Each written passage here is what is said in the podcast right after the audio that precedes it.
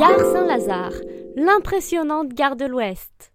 C'est simple, elle est la première gare parisienne et depuis 1837, elle dessert les plus belles bourgades de l'ouest du pays, surtout celles de Normandie, comme Deauville, Honfleur ou encore le beau port du Havre. Vers 1870, notre peintre impressionniste au nymphéa, Claude Monet pour les plus ignorants, la peinte. Il s'intéresse aux effets colorés et lumineux des nuages de vapeur de train.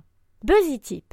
Jette un œil aux sculptures d'Armand, célèbre pour ses compressions d'objets qui trônent devant la gare. Consigne à vie est un empilement de valises et l'heure de tous une accumulation d'horloges.